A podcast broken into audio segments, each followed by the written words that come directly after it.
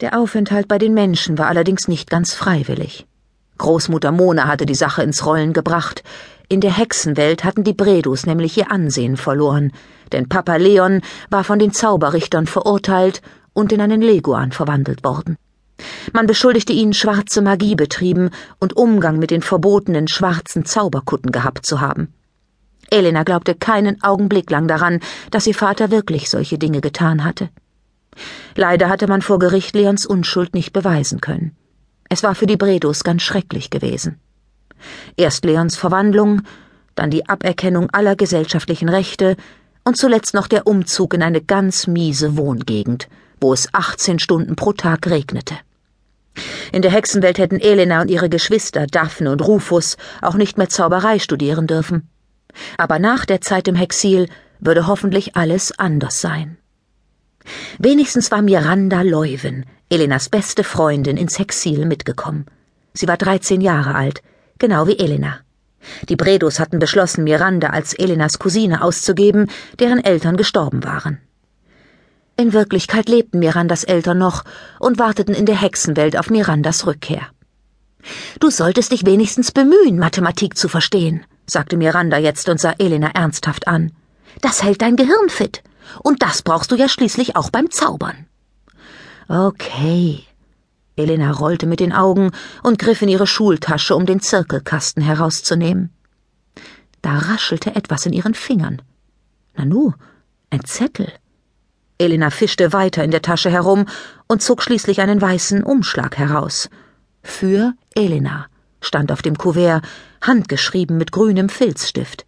Die Schrift kannte Elena nicht. Post? Fragte Miranda neugierig.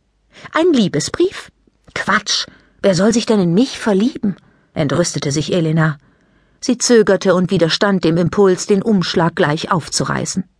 Mach den Brief schon auf, drängte Miranda.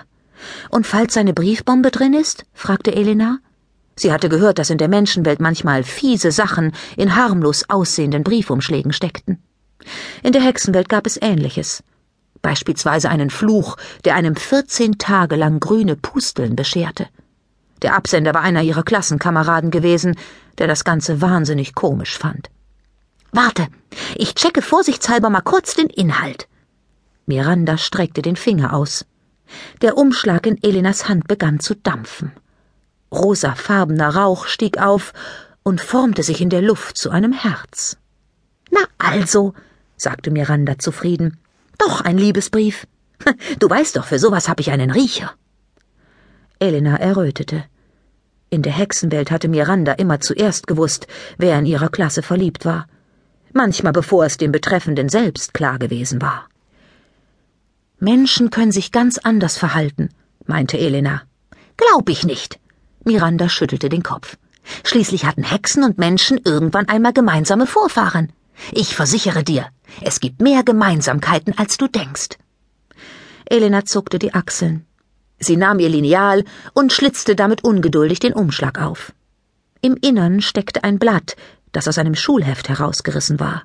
Auf dem Zettel stand Hallo Elena. Seit ich dich zum ersten Mal gesehen habe, gehst du mir nicht mehr aus dem Kopf. Ich glaube, ich habe mich in dich verliebt. Aber vielleicht hast du ja schon einen Freund. Kannst du morgen einen roten Pulli tragen, wenn du momentan Single bist? Ein Unbekannter. PS, rote Bluse geht auch. Wortlos schob Elena den Brief über den Tisch, damit Miranda ihn auch lesen konnte. Ha, du hast einen heimlichen Verehrer. Miranda kicherte. Ich hab's geahnt. Die Jungs stehen auf dich. Sie finden deine roten Haare unwiderstehlich. Aber wer hat das geschrieben? Fragte Elena, die nicht glauben konnte, dass der Brief wirklich ernst gemeint war. Vielleicht wollte jemand sie auf den Arm nehmen. Vielleicht ein Junge aus unserer Klasse? überlegte Miranda. Das hätte ich doch gemerkt, sagte Elena zögernd. Sicher war sie sich nicht. Sie kannte sich in Liebesdingen längst nicht so gut aus wie Miranda, die sich für das Thema schon viel länger interessierte. Elena war froh, dass sie sich bisher noch nicht verliebt hatte. Für eine Hexe war so etwas nicht ganz ungefährlich.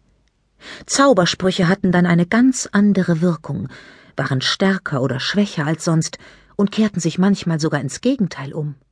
Das erlebte Elena momentan hautnah bei ihrer fünfzehnjährigen Schwester Daphne. Ihre wechselnden Stimmen